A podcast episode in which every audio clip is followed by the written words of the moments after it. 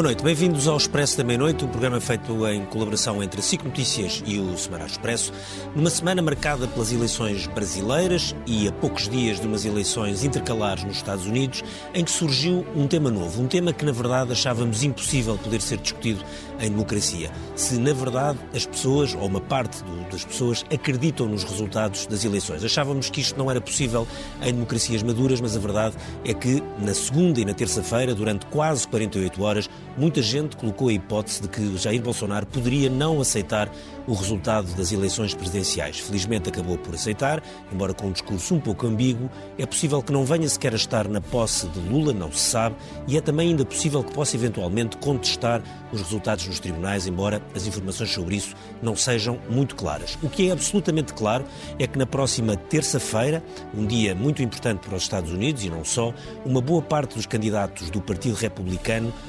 fizeram campanha negando o resultado das últimas eleições presidenciais, ou seja, dizendo claramente que Joe Biden perdeu essas eleições e que, portanto, a eleição foi roubada a Donald Trump. Isto num dia em que o presidente, o ex-presidente, aliás, eh, norte-americano, deu a entender que deverá ser novamente candidato e alguns jornais já disseram que isso poderá acontecer, esse, esse anúncio, já no próximo dia 14. E é exatamente esse o tema que vamos tentar aqui cruzar neste Expresso da Meia-Noite.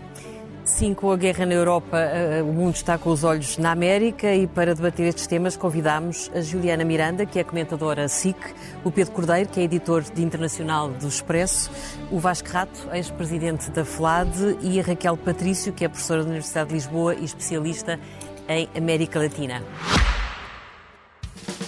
Este podcast tem o patrocínio de Vodafone Business. Saiba como a rede 5G pode tornar a sua empresa mais segura, eficiente e flexível.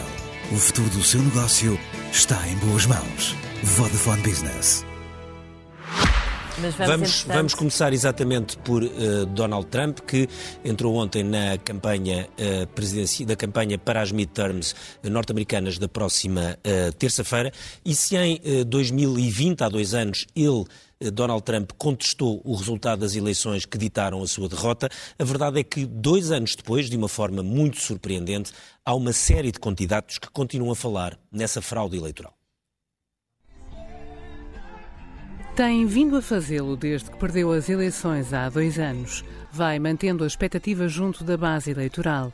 Assegurou no Iowa que é muito, muito provável que se recandidate em 2024, mas primeiro as eleições que decidem o controle do Congresso e de 36 governos estaduais. This is the year we're going to take back the House, we're going to take back the Senate, we're going to take back America, and in 2024, most importantly, we are going to take back our magnificent White House.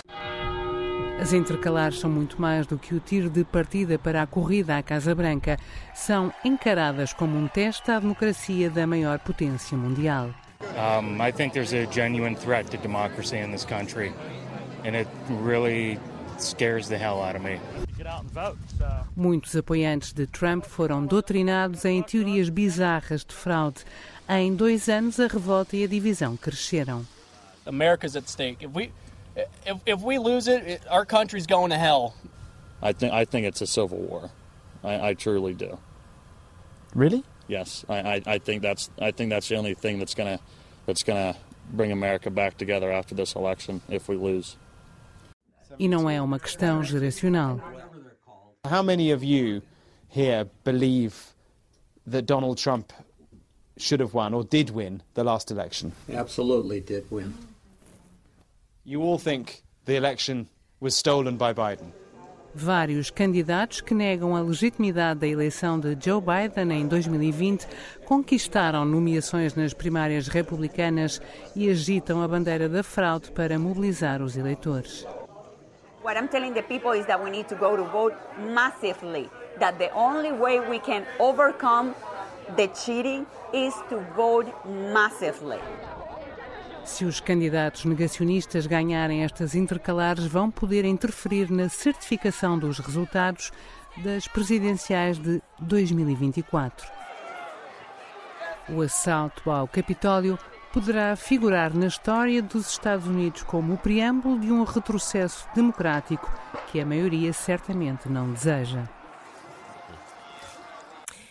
A Marta Moreira é correspondente da SIC nos Estados Unidos, está connosco a partir de Nova York. Olá Marta, boa noite.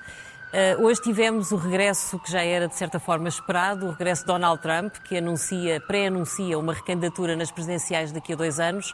Na altura em que as sondagens dão uma disputa muito renhida em estados que são decisivos e onde há grandes hipóteses dos republicanos conseguirem recuperar a maioria para o Congresso, qual é a importância desta entrada em cena de Trump?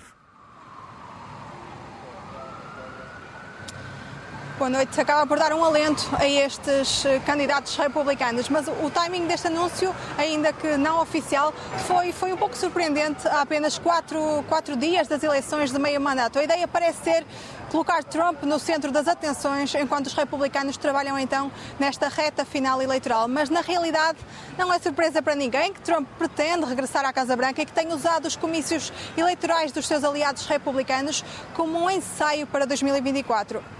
Ao longo destas uh, últimas semanas de campanha, uh, Trump tem recuperado o seu já bem conhecido slogan de campanha Make America Great Again, que de resto tem também sido utilizado por vários dos seus discípulos, digamos assim, dentro do partido. Na noite de quinta-feira, como também já ouvimos, perante uma multidão de apoiantes no estado de Iowa, Trump afirmou, e passo a citar, vamos retomar o Congresso, vamos retomar o Senado e em 2024 retomaremos a nossa magnífica Casa Branca. O bilionário que nunca admitiu a derrota em 2020 há meses que vem tentando semear esta ideia junto do seu eleitorado de concorrer ao novo mandato presidencial. É esperado que Trump lance esta sua nova campanha para a Casa Branca logo após as intercalares, possivelmente na semana de, de 14 de novembro, segundo fontes familiarizadas então com este planeamento do republicano.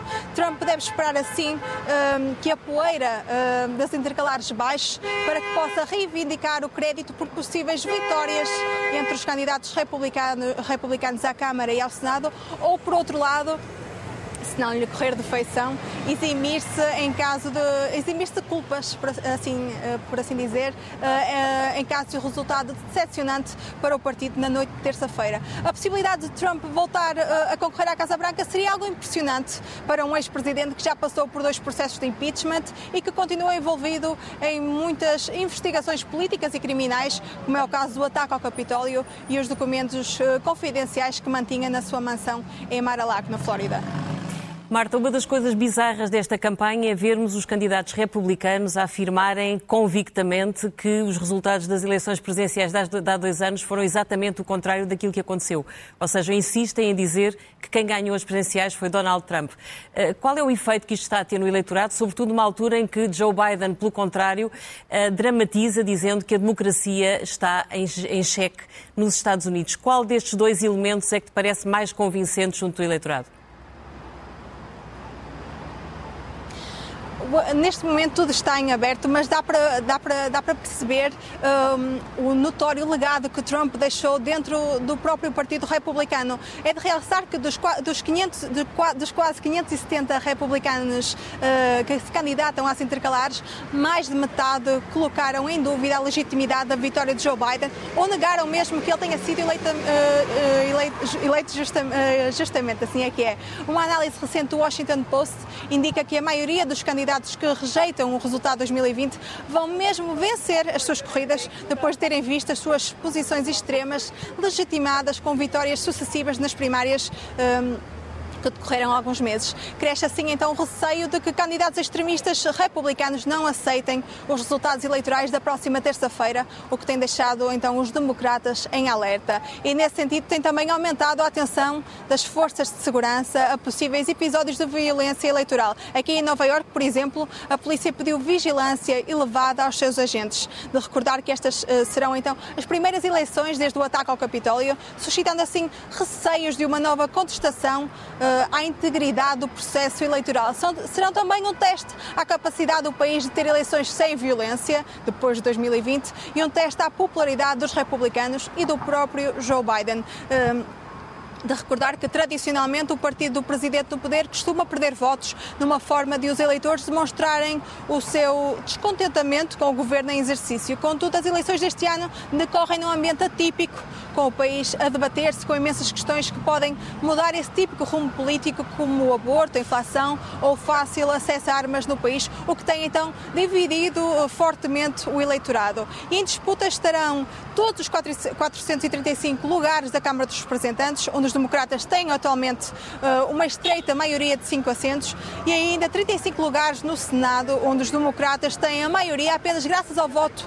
de desempate da vice-presidente Kamala Harris. Estarão também em jogo 36 governos estaduais. E além de, terminar, além de terminar o controle do Congresso, a eleição de terça-feira definirá o caminho legislativo a seguir e as prioridades de Joe Biden para os próximos dois anos que restam do seu mandato presidencial. Uhum. Obrigado, uh, Marta Moreira, correspondente da SIC em Nova Iorque. Uh, Vasco Rato, uh, tem acompanhado muitas eleições presidenciais americanas. algum dia imaginou esta possibilidade de se estar, de, de vermos candidatos a umas midterms, a próxima terça-feira, que fazem campanha abertamente, ganharam assim as suas nomeações e muitos vão ganhar a sua eleição, dizendo que o resultado das últimas presidenciais foi roubado. Bom, ah, antes de mais, boa noite. Um, apesar de tudo, não é. Não são a maioria dos candidatos republicanos. Estamos a falar de sensivelmente 100, 150 máximo. 100, 150 não, é muito. É que nós normalmente não, olhávamos para estas coisas sei, e apontávamos uma pessoa, um excêntrico, dois excêntricos. Eu sei, mas. 100 não, a 150 é muita gente. Eu, eu sei, Ricardo. Eu tenho são a razão, mas não quero. provavelmente decisivos para o resultado que se, vai, que tudo se certo, espera para o Congresso, não é? Tudo certo. Mas é uma, maioria, uma minoria dos candidatos republicanos. Fala-se como se fosse todo o Partido Republicano não é? Claramente uma, minoria.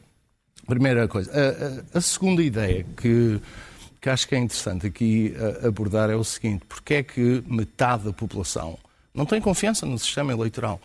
Aliás, a própria expressão sistema eleitoral é errada, porque cada Estado organiza as suas eleições e, portanto, na prática são 50 uh, eleições com regras uh, diferentes de Estado para Estado.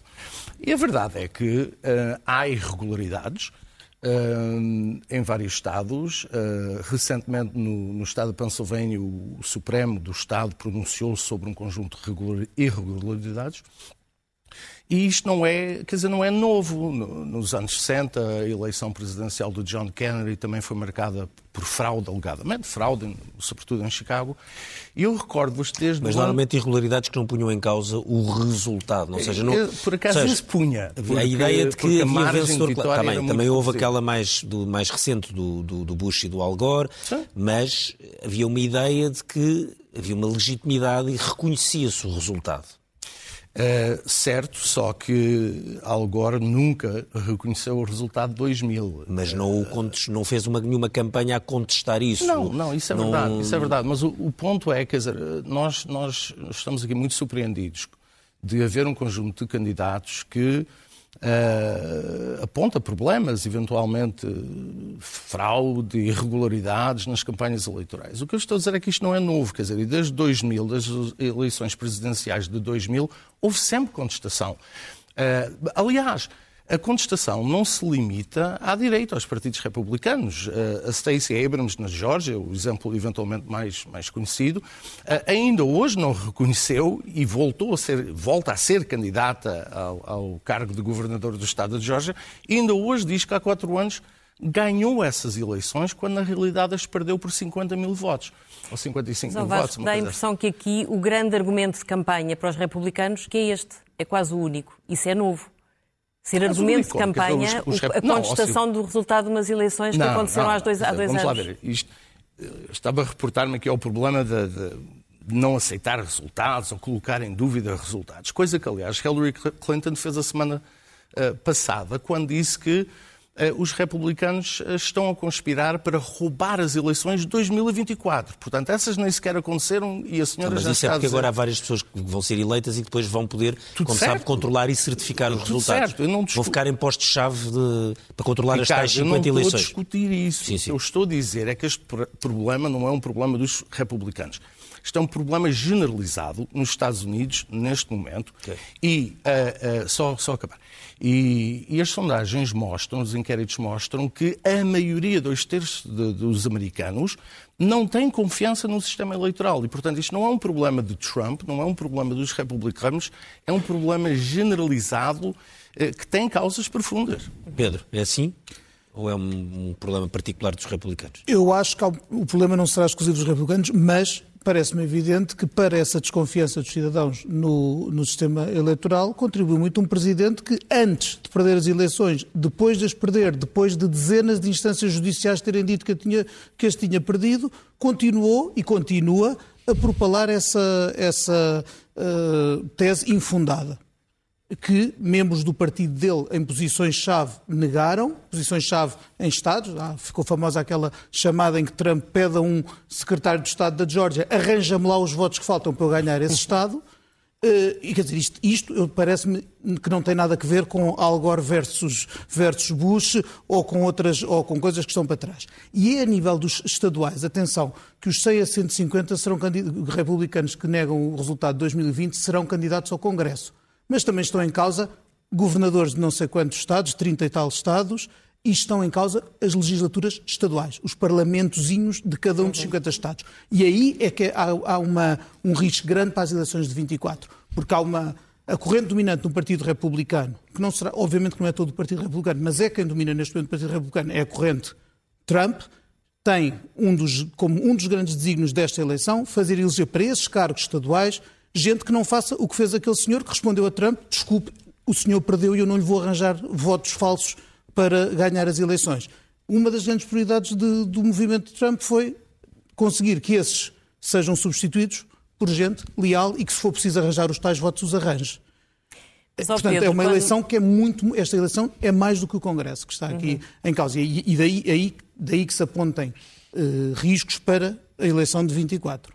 Mas quando ouvimos o atual Presidente dos Estados Unidos, Joe Biden, a dizer que é a democracia que está em xeque nos Estados Unidos, isto é um exagero ou há uma ameaça grave? Eu não acho que seja um exagero. Eu vi um Presidente rejeitar o resultado de uma eleição depois dos tribunais terem. Uh, terem dito, e, e, de Estados dominados pelo partido dele, terem dito que não havia aldrabice, ou que, ou que não havia, ou que, portanto, terem-se confirmado que Biden tinha ganho. Eu vi, a dias da posse de Biden, o mesmo, o mesmo presidente em fim de mandato exortar uma, uma, uma, turba a marchar até ao Capitólio, depois não marchou com eles e disse vamos todos marchar até ao Capitólio. Claro que depois não marchou e eximiu tentou eximir-se de responsabilidades, mas todos vimos o que, o que, se passou no Capitólio. Foi uma coisa de uma gravidade brutal. Uma, uma invasão do Parlamento, da Casa da Democracia de um país, com berros de vamos enforcar o Presidente, vamos enforcar a Speaker. Aliás, viu-se o que se passou esta semana com um ataque à Casa da, da, da Speaker. Este tipo de discurso torna imaginável e concebível no discurso público palavras e depois atos que nós aqui há uns anos não imaginávamos Mas não imaginávamos nem o assalto ao Capitólio deu cabo do trampismo, não é? É isso não, que é até mais... Não deu, não deu. É impressionante, Sim. é impressionante, é, não tenho uh, Raquel, uh, Patrício, uh, perguntava-lhe se quando se esperou naquelas 48 horas que esperámos esta semana, quase 48 horas, para perceber se, o que é que Jair Bolsonaro ia ou não ia dizer, se pairou, se a ideia, muitos de nós fizemos uma comparação com isto que se tinha passado nos Estados Unidos e que de alguma forma se está a passar. Uh, Bolsonaro pode estar de alguma forma a tentar copiar esta partitura de Donald Trump ou não? Ele poderia querer uh, copiar o modelo de Trump. Aliás, ele a vida toda de mandato dele quis copiar uh, Trump e o trumpismo. Ele quis fazer do bolsonarismo o trumpismo. Só que nessas 48 horas ele percebeu, exatamente no dia que perdeu as eleições, que isso era impossível e, e, e que ele não poderia fazer isso. E por que, que ele percebeu que isso era impossível? Bom, uh, a primeira pessoa que era o seu maior aliado o Arthur Lira, do Partido Progressista, presidente da Câmara dos Deputados, uh, seu maior aliado bolsonarista, ele, assim que foi declarado, que o Alexandre de Moraes declarou que Lula, que Lula era o vitorioso, o, Arthur Lira começou logo com contatos com o Lula, com, com os, os próximos do Lula, para negociar a, a, a, forma como é que seria o processo de transição ou a transição dele enquanto mantenedor do cargo de presidente da Câmara do, do, dos Deputados. E, no entanto, de onde vinha a importância do Arthur Lira? Uh, do orçamento secreto do, do Bolsonaro. Uh, do Bolsonaro que, que, toda a gente sabe o, o que, que é. E, e, depois dele foram atrás do Arthur Lira uma série de ministros e ex-ministros bolsonaristas, inclusive o ainda governador do estado de São Paulo. Uh, e o do Rio também, não é? E do Rio, uh, que uh, fizeram, tomaram logo medidas. E vários pra... militares também. E vários militares, mas que o governador de São Paulo, por exemplo, tomou logo medidas seguindo as instruções da Suprema Corte para controlar um, as manifestações que estavam bloqueando as estradas e, e portanto, portanto acha ninguém... que ele percebeu que não tinha ele não, não tinha mesmo apoios. tendo pessoas na rua não é nas ele manifestações não tinha mas não tinha apoio na aliás estrutura. depois saiu um, um vídeo uh, na, nas redes sociais que virou que ficou viral uh, em que um manifestante dizia nós não queremos Bolsonaro nós queremos o exército Uhum. As pessoas já não queriam saber de Bolsonaro, queriam um exército na rua, queriam um golpe. Bolsonaro para nada, um exército. Mas isso não é um sinal de que há bolsonarismo para, para, para além de Bolsonaro? Eu seja... acho que é justamente o contrário, que é um sinal de que o bolsonarismo, para além de Bolsonaro, não tem chance de sobreviver. O Bolsonaro subiu ao poder numa conjuntura muito específica. E ele se fez uh, inserir na sociedade brasileira de uma forma muito eficaz nessa conjuntura específica. Então, vamos, vamos aproveitar, uh, Raquel, só para fazer um direto uh, com a nossa correspondente no okay. Rio de Janeiro, a Ivani Flora. Uh, boa noite, Ivani.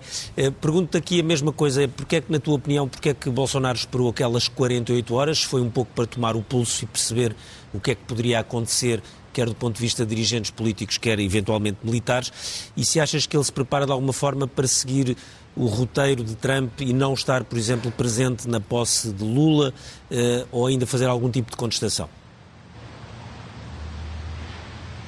Olha, o que aconteceu aqui no Brasil nos últimos dias, uh, essas manifestações antidemocráticas, bloqueios nas ruas, está a ser tratado como uma tentativa de Capitólio frustrado. Tem uma cronologia aí. Logo após o resultado das urnas, Bolsonaro não fez alardes nas redes sociais, como de costume, ele usou o silêncio para buscar apoio, uma tentativa de rejeitar sua derrota, tentar instalar uma situação de anormalidade uh, institucional, uma maneira de criar um ambiente para sua permanência, convocar novas eleições.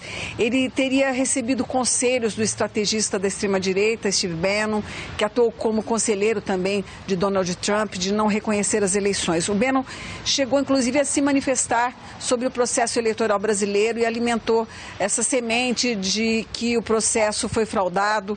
Enquanto isso, uma imensa rede de canais bolsonaristas alimentada por é, reiteradas suspeitas sobre o sistema eleitoral por parte de Bolsonaro se movimentava. Baseados numa interpretação errônea da Constituição divulgada pelas, por essas redes sociais, eles acreditavam que se permanecessem nas ruas, se mantivessem os bloqueios por exatas 72 horas, conseguiriam uma intervenção das Forças Armadas. Criaram uma realidade paralela pelos grupos de WhatsApp, é, umas coisas absurdas em que chegaram a comemorar, aparecem vídeos, a notícia falsa da prisão, por exemplo, do presidente do Tribunal Superior Eleitoral, Alexandre Moraes, que é integrante do Supremo Tribunal Federal. Moraes é odiado pelos bolsonaristas. Ele passou a endurecer mais esse combate às milícias digitais, a travar uma batalha com investigações que envolvem o presidente e seus aliados, depois que ele próprio e sua família foram ameaçados por essas redes. As Forças Armadas já haviam dado alguns sinais antes das eleições de que não estavam é, com Bolsonaro pelo menos incondicionalmente. O silêncio dos militares foi visto como uma maneira positiva, já que é uma instituição que não deve se colocar como força política. E o plano de um possível golpe começou mesmo a dar errado com a rapidez em que os presidentes dos outros poderes e a comunidade internacional é, reconheceram a vitória de Lula. Os integrantes do Supremo Tribunal Federal também foram bem sagazes quando o Bolsonaro pediu uma reunião com eles na sede do Executivo, mas os magistrados só aceitaram o encontro depois que o presidente foi a público dar algum sinal de que reconheceu o resultado das eleições. Em seguida, a reunião, é, aí sim ele foi à sede do STF e após esse encontro, ele, os integrantes apressaram em divulgar uma nota oficial em que é, o presidente havia reconhecido a derrota perante a justiça. E paralelamente a isso tudo, uma equipa do governo eleito já se movimentava com rapidez para o processo de transição previsto por lei. Obrigado, uh, Ivani. Uh, Juliana, uh, achas que como é que achas que vai que, que o que o que Bolsonaro e o bolsonarismo se vão comportar no próximo tempo? Porque eu, eu por acaso discordo ali da, da opinião da Raquel no sentido que acho que o, o bolsonarismo está vivo, não sei se recomenda, mas está vivo claramente. É, nós já falamos sobre isso, eu também discordo um pouco. Eu acho que, que o bolsonarismo chegou de uma forma no Brasil que independe um pouco de Bolsonaro estar ou não na presidência. Até quando nós olhamos para o fenômeno de bolsonarismo Donald Trump... como movimento social, político, que não existia há quatro anos, não existia. Não, não existia, e como não existiu o trumpismo antes. É, é, algo que em quatro anos materializou, porque o Donald Trump foi um homem que conseguiu hum. é, materializar diversas digamos assim, insatisfações de um certo setor republicano e depois isso virou majoritário dentro do partido. E eu acredito que Bolsonaro conseguiu, de alguma forma, ser um amálgama de todas as insatisfações e conseguiu simplesmente aniquilar a direita moderada no Brasil, que é, praticamente desapareceu nesse momento. É, os candidatos que não aderiram ao bolsonarismo, os candidatos de direita mais moderada, ou que foram vistos como traidores do bolsonarismo, foram muito mal nas urnas. Então teve Mas, isso. Mas, Juliana, há uma diferença grande relativamente ao que se passou nos Estados Unidos, é que Trump tinha um grande partido, um partido estruturado, consolidado na democracia norte-americana, e Bolsonaro não tem isso no Brasil e alguns dos partidos aliados dele nestas eleições acabaram por descolar rapidamente nas primeiras 48 horas. Isso faz diferença? Na primeira hora do, do, do reconhecimento do mandato. Para alguma coisa, o sistema partidário bizarro que o Brasil tem tinha que servir. É, os nossos mais de 30 partidos servem para, nesse momento tem um pouco menos no, no parlamento, mas servem para, os partidos dependem muito de, do financiamento do fundo partidário. Uhum. É, e dependem muito do quanto o governo normalmente está disposto a financiar para emendas, esse tipo de coisa. Então, e cargos, sem contar os ministérios. Então, existe toda uma série de cargos que esses partidos estão interessados. Nós chamamos de centrão, mas na verdade são partidos de direita que estão muito mais interessados em como podem obter cargos e recursos do que propriamente num, numa questão ideológica. O bolsonarismo existe por diferentes razões, mas a verdade é que, ao contrário de Donald Trump, Bolsonaro realmente não tem um partido uhum. forte. O PL é o nono partido da carreira de Jair Bolsonaro. É o partido que ele entrou, que ele concorreu nas eleições de 2018, o PSL, se desintegrou porque depois teve tanto abandono quando Bolsonaro saiu do partido que eles precisaram se fundir com o outro. É, mas a marca que fica dessa, dessas eleições, além do, do desgaste do, do, sistema democrático, é também a, a quantidade de, de, desinformação. Acho que a Ivane resumiu muito bem é, a realidade paralela que nós estamos a viver no Brasil. Se a invasão do Capitólio ficou marcada por aquele viking, no Brasil vai ser o golpista no caminhão que é o homem que se agarrou para brisas ao vidro de um caminhão e se recusou a sair. Então, assim, são imagens realmente muito preocupante da, da democracia brasileira e como, como recuperar uma, uma nação depois disso? É, acho que uma vantagem em relação aos Estados Unidos é que o nosso sistema não é tão fragmentado assim. É, nós não temos, sim, nós, os nossos 26 estados não têm sistemas independentes de eleições. Nós temos um sistema unificado e centralizado. grande em relação aos Estados Unidos. Sim, porque nos Estados Unidos, se aquele homem que recebeu a ligação do Donald Trump tivesse concordado, era um Estado que tinha caído. Então, isso já tinha um potencial de disrupção enorme no sistema democrático. Felizmente, é, nós podemos acompanhar em tempo real as apurações no Brasil, podemos fazer isso aqui do conforto da mesa em Portugal. Acho uhum. que isso é uma, uma, vantagem. Vasco, o Vasco acompanha bem de perto a realidade norte-americana, é muito crítico de Joe Biden, não sei se aprecia Donald Trump, mas não, sei que tem ajudado a compreender, ser, é? tem ajudado a compreender o trumpismo. Como é que uma pessoa que compreende bem o trumpismo encara o que está a passar-se no Brasil? Uh, bom, relativamente a Joe Biden, é, é, é, difícil não ser crítico. Aliás, 60% dos americanos acham que ele está a fazer um péssimo trabalho, não é? Portanto, um, o, este, esta, esta vitória, que eu acho que vai ser uma vitória, aliás, estrondosa, uh, terça-feira, tem muito que ver com os deméritos. Vitória estrondosa, portanto, controlando o, o, o Congresso e o Senado. A Câmara dos Representantes, sim, o Senado, porque é só um terço sim, que está. Uh, poderá não haver esse controle, mas. Uh, mas há, há, vitórias impressionantes. Haverá, com certeza, por exemplo, no Arizona, julgo que sim, no Oregon, onde os, os, os, republicanos não ganham há 40 anos. E muito disto tem que ver com os méritos da governação de Biden. Uh, mas tem que ver com outra coisa, penso eu, e aqui é que, é que haja talvez um paralelo com o Brasil, não sendo eu um especialista em política brasileira, mas acho que há um paralelo. Quer dizer, a pergunta que eu acho que nós nos temos de colocar é porque é que há tanta gente insatisfeita com a democracia? Quer dizer, Sim. o que é que há nas democracias modernas em que nós uh, assistimos a este surgimento de descontentamento e uma desconfiança profunda em relação às instituições, incluindo os jornalistas, já agora, uhum. não é? Os mídias, nós sabemos que é assim. Portanto, o que é que há, o que é que aconteceu nos últimos 15, 20 anos que leva as pessoas, de facto, a questionarem isto? Porque uh, estamos aqui a falar dos sistemas eleitorais, mas é mais profundo que isso. Quer dizer, é, é, os sistemas as pessoas não têm confiança nos sistemas eleitorais porque não têm confiança já nas instituições, no conjunto das instituições. Eh, eu acho, eu acho que isso tem muito a ver com a rejeição de um certo consenso. Uh, quer dizer, que há um consenso que, que, que nos diz que uh, Trump é mau, Bolsonaro é mau, a oposição é boa, etc. Quer dizer, estas coisas muito simplistas, acho, acho que há um conjunto de mudanças sociais, sociológicas, que explicam o que é que está a acontecer.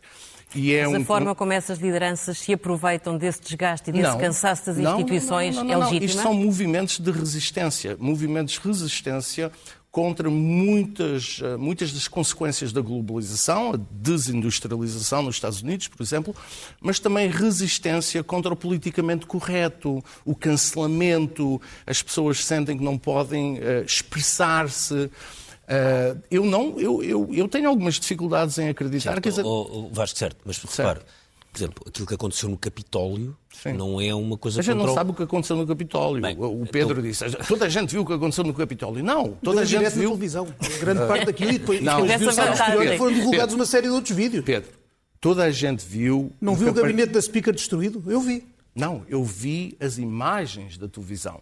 Mas eu não sei mas, o que... Mas foram os mídias que fabricaram? Desculpe, não, não estou a perceber. Qual é a dúvida, qual é a dúvida sobre uma imagem do viking Pedro, com os pés em cima do, Pedro, do, do, da Pedro, secretária ter, da Nancy ter calma, nós podemos conversar. Calma, sim, sim. Okay? Eu, não, eu o que eu é estou a dizer... Para, para perceber. Se, mas, mas perceberá se me deixar explicar. O que eu estou a dizer é que todos nós vimos o que aconteceu no Capitólio. Vimos a dimensão folclórica do homem com, com, enfim, com o chapéu, etc. Capacete. Nós não sabemos é o que é que aconteceu. E não sabemos porque não há uma investigação. O que está a decorrer é uma investigação, entre aspas, partidarizada não é, por uma comissão parlamentar que tem dois membros anti-Trump do, do, Partido Republicano. Portanto, nós não sabemos no sentido em que não há uma comissão, como houve quando aconteceu o 11 de setembro, que investigue de uma forma objetiva estes acontecimentos. Uh, e há muita coisa que é incompreensível. Porque é que não havia segurança adequada, apesar da Casa Branca ter pedido reforço da segurança? Portanto, quando diz todos nós sabemos o que aconteceu, não, todos nós sabemos o que vimos. Mas, e fazemos a nossa lei. Sim, mas, mas, mas, mas, mas, mas muitas vezes nós também sabemos que aquilo que se vê Quer dizer, tem interpretações várias. Claro, Vasco, eu não consigo imaginar uma interpretação. Não, mas, eu, aquilo, eu não, mas não lhe estou a pedir a si para imaginar uma interpretação. Estou a dizer que há a necessidade de haver uma investigação séria, Sim. criminal, criminal, porque de facto aquilo é um acto criminal, são 800 pessoas claro. que invadem o Capitólio. Agora, quanto à responsabilidade de Trump, Poder-se-á eventualmente, eventualmente, depende como se interpreta o tal discurso, não é? Vamos marchar até ao Capitólio. E daí? Uma frase. E daí? O Martin Luther King não marchou até ao Capitólio? Qual é o problema de marchar contra o Capitólio? Não me lembro, não, não, lembro, não me lembro de Martin Luther King ter invadido para impedir a certificação de um resultado democrático. estão a fazer um processo de intenções. Porque, não, não. Sim, sim. Porque Trump não diz vamos marchar contra o Capitólio e invadi-lo. Não é isso que diz. Diz vamos marchar ao Capitólio e protestar a manifestação. Só criou o caldo para depois entrarem lá dentro, não é? Isso aí parece... Não estou a dizer... Mas é o que eu estou a dizer. Porque é que eles entram lá dentro? Porque é que não há segurança? Porque é que não há o reforço da polícia do Capitólio? Porque é que não há uma série de coisas? E nós não sabemos, de facto. Não é? Quer dizer, eh, a única coisa que eu estou a dizer é que toda a gente já, já Uh, chegou a todas as conclusões sobre aquilo que aconteceu nesse dia, sem investigações, sem nada, e dizem, ah, todos nós vimos na televisão. Não, quer dizer, todos nós vemos jogos de futebol na televisão e andamos uma semana a discutir se o árbitro errou ou não. Sim. As imagens um não são tudo. Não é? Um bocadinho menos grave, apesar de tudo. Não digo que não, não, seja, estou a dizer é que as imagens, as imagens são suscetíveis a interpretações. Também não acho. Eu sei que o Pedro está com uma narrativa é jornalista, que é a narrativa dominante. Não quer dizer que seja verdade, Pedro. Pronto, eu não sei se é por essa lógica, sempre toda a gente, sempre que houver uma maioria a acreditar numa coisa, ela passa Mas 50% a ser falsa. do, do, do Sim, país. Também é uma narrativa dominante que a Terra é redonda. O que é não que é estamos a falar de uma minoria, estamos a falar de 50%, 50 do país não então, acredita repara, naquilo então, que então, aconteceu. Então, Portanto, eu acho numa democracia há o dever de transparência e de ir ao encontro das preocupações Já agora, deixa-me dizer uma coisa. Eu, não acho, eu, eu, discordo do Vasco quando diz que há, há, um grande consenso que o Trump é mau ou um grande consenso que o Bolsonaro é mau. Não há nada. O, o Brasil, votou 50, o, o Brasil votou 51-49. Não, é um, não há um grande mídia, consenso. Está, foi uma grande divisão, pelo contrário. E mesmo com Trump a mesma coisa. Trump perdeu as eleições para Biden. Eu, eu estou, pelo menos, a permitir que eu esteja convencido disso. E, mas Trump teve um, um grande, uma grande votação. Portanto, uhum. não, não há um consenso generalizado de que Trump é mau. Eu referi-me aos mídias, nos jornais, nas televisões. Uhum. Não estou, não, não, não estou de acordo com isso. Ah, nos Estados Juliana. Unidos o que há também são, são uh, narrativas mediáticas tão diferentes que é quase difícil encontrar ah, algum sim. ponto comum entre elas. Não? É? Hum. Raquel, e se pensarmos agora um pouco nas responsabilidades de Joe Biden? Uh, sabemos que a retirada do Afeganistão uh, foi um insucesso, foi um fracasso. Exato. Sabemos que a inflação está avassaladora, que a economia não está a correr bem. até que ponto é que isso pesa nesta disputa tão aguerrida e nesta possibilidade que o, de que o, o Vasco falava de, dos republicanos recuperarem o Congresso? Um, eu acho que ele tem diversas responsabilidades uh, e, e tem que encará-las. Uh, para tentarmos encontrar alguma racionalidade no que está a acontecer. E, e, não, e há um precisamente. Ponto que o Vasco disse que é evidente, é um, é um presidente que não é muito popular, é um Exatamente. presidente que foi eleito é com uma idade muito avançada, assim. é... que nunca foi propriamente uma pessoa que mobilizasse muito e, portanto, está com uma popularidade baixa. Exatamente. Isso, não, está, isso, isso, acho que não está em causa. Não, é? não, é precisamente essa racionalidade, o Ricardo já disse tudo, é precisamente essa e racionalidade. E há uma inflação altíssima, o preço da gasolina tal, portanto, isso não facilita a ninguém. Que ele, o que justifica a baixa popularidade que ele tem e as grandes hipóteses de, uh, de uh, vencer uh, que os republicanos têm nestas eleições intercalares, que tiram de facto a temperatura do que, país para as próximas que perguntar uma coisa que é, Donald Trump, isso, isso, apesar de tudo, essa parte, esta, esta parte é surpreendente, ele conseguiu manter durante dois anos, já fora da presidência, conseguiu manter esta pressão e, e, aliás, ao ponto de agora se preparar para se recandidatar. Exato. E a minha questão é se acha que Bolsonaro pode conseguir isso ou não. Apesar de todas essas uh, mudanças é. do sistema partidário não ter nada a ver, de vários já se terem feito, uh, enfim, ao negócio, feito à vida, Exato. Uh, e de não haver, obviamente, nenhum, aparentemente nenhuma possibilidade é de alguma coisa militar, quando... mas de se, com, com alguém que teve 50 e muitos milhões de votos, isso é absolutamente indiscutível, uhum. e tem uma base eleitoral forte e também até muito politizada e uma parte religiosa, etc se vai conseguir, se acha que vai conseguir manter-se à tona desse ponto de vista, a ponto de ser candidato daqui a quatro anos contra quem for o candidato do o outro, outros candidatos, naturalmente. Muito bem. Uh, quando eu dizia que eu não acredito numa num prolongamento do bolsonarismo sem Bolsonaro, é precisamente aí que está o busilis da questão. Ou seja, Trump conseguiu manter-se e passado dois anos, aqui estamos nós com o trumpismo. E, todos e nós achamos Trump. que é perfeitamente possível que daqui a Que outros dois anos ele esteja, ele esteja com a novamente nomeação como do. presidente da República. Ou até como presidente. Exatamente, é, preciso, é perfeitamente possível.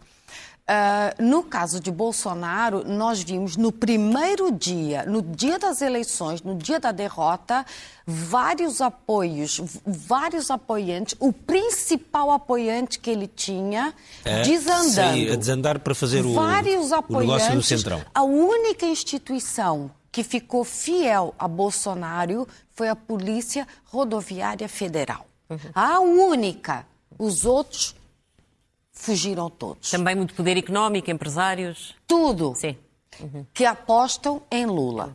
Inclusive. Apostam em Lula, não, apostam em quem ganhou as eleições. Não, agora, não, começaram o jogo continua. exatamente. Apostam em quem ganhou a eleição. Claro. No Brasil tem É a expressão de, pragmatismo. de, de seguir. é, no, o Brasil é muito pragmático. A classe política e empresarial é muito pragmática.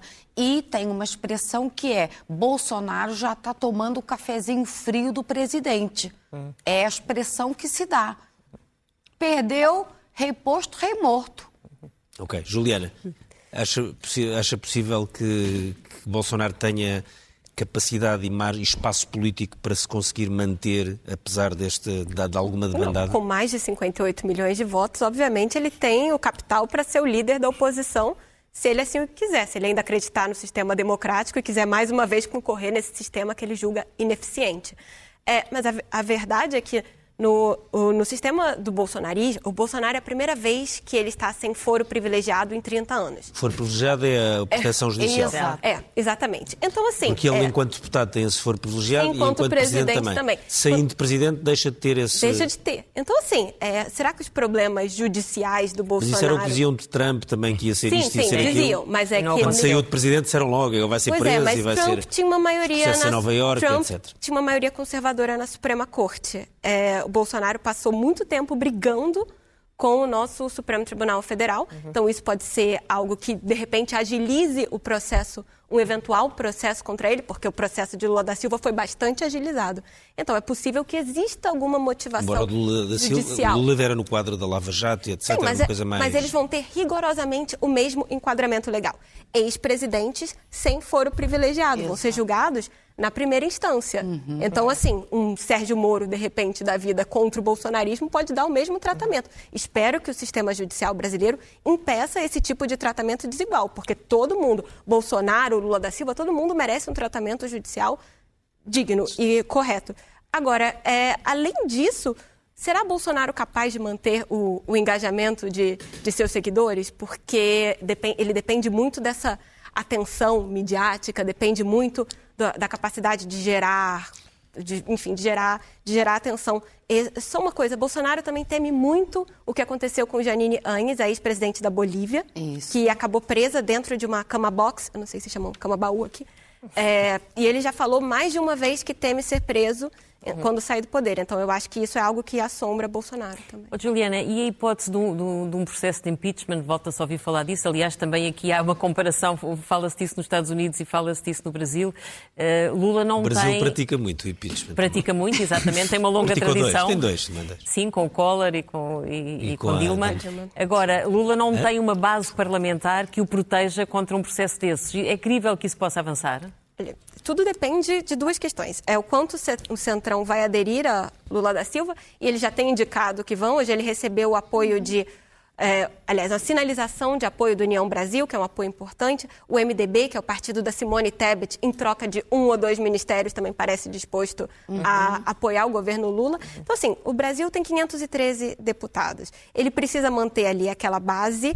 Talvez no Senado seja um pouco mais difícil, mas existe uma figura central no Brasil que dá andamento aos processos de impeachment, que é o presidente da Câmara. Então, essa vai ser a primeira batalha, porque Dilma Rousseff perdeu, é, o, o candidato que ela apoiava para a presidência da Câmara perdeu, entrou é, o Eduardo Cunha, que foi quem deu andamento para os processos. Bolsonaro teve a vantagem de que Arthur Lira, o seu grande apoiador, Que já sentou não é. em- deixou na gaveta mais de 100 processos de impeachment. Uhum. Então, a verdade é que tudo vai depender também do, do apoio no, no Congresso, mas principalmente também de quem será o presidente da Câmara.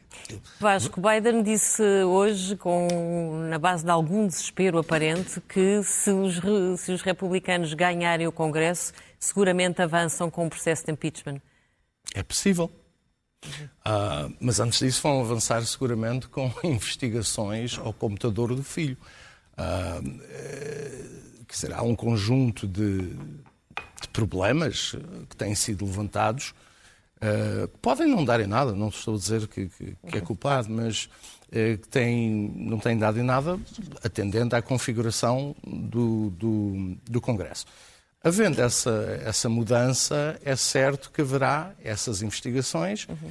eh, e não é de todo impossível uh, contemplar um cenário, quer dizer, isso eu acho muito preocupante, porque um, o impeachment deve ser uma coisa absolutamente extraordinária. Uhum. E nos Estados Unidos, durante a presidência de Trump, tentaram fazer a destituição duas vezes. Em coisas, ou pelo menos no primeiro caso, não me parecem particularmente relevantes, não é? Ou particularmente graves.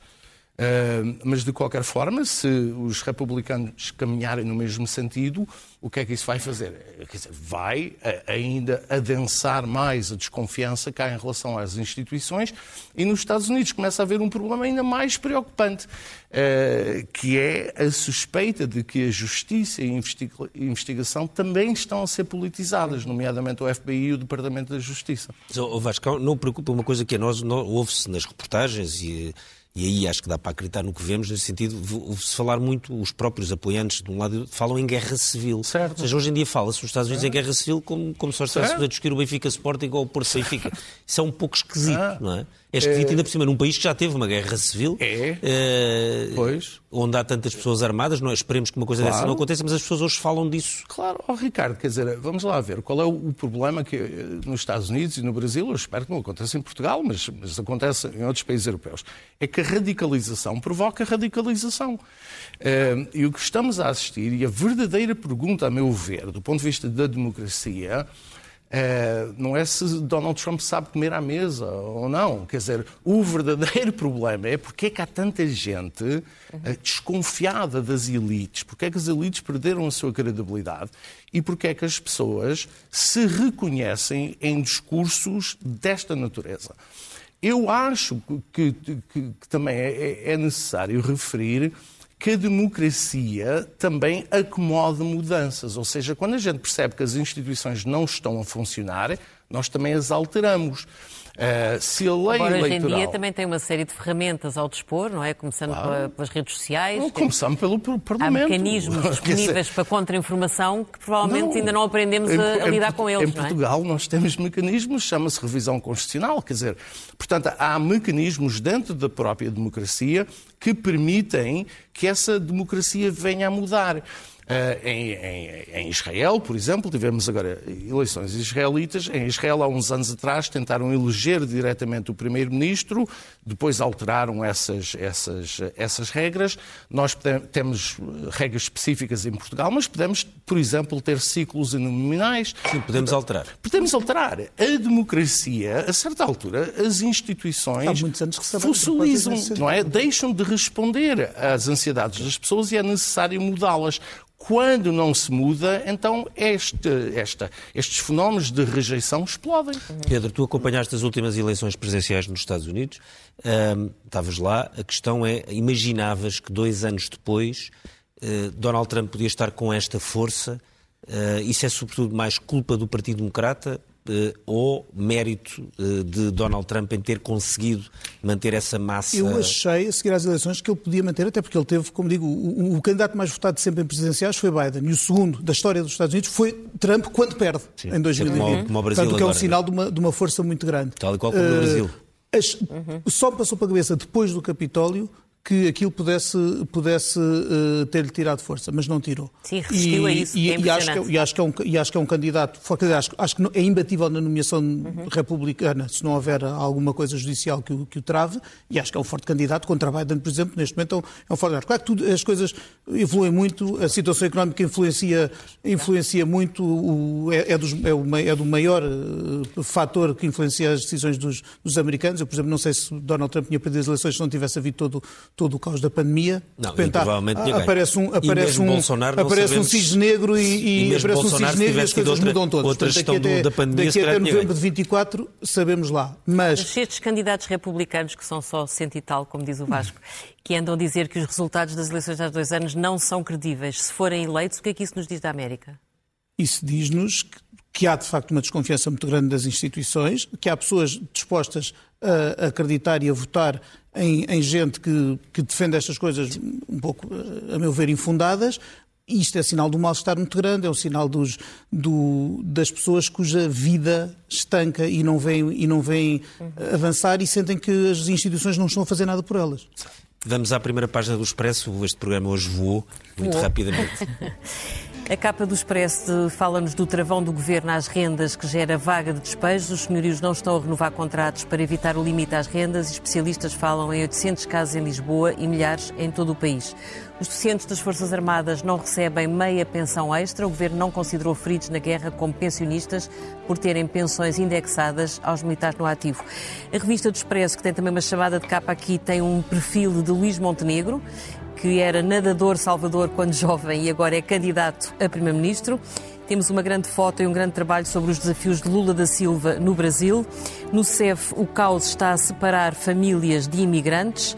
Temos uma entrevista com o Ministro da Administração Interna que fala de que há crianças de 8 anos envolvidas no tráfico de droga e há uma história na Câmara de Lisboa. Pedro Simas, eh, vereador, fez um contrato ilegal com Lisboa. Os vereadores não podem ter negócios com a autarquia, mas o virologista acordou uma prestação de serviços no valor de 90 mil euros.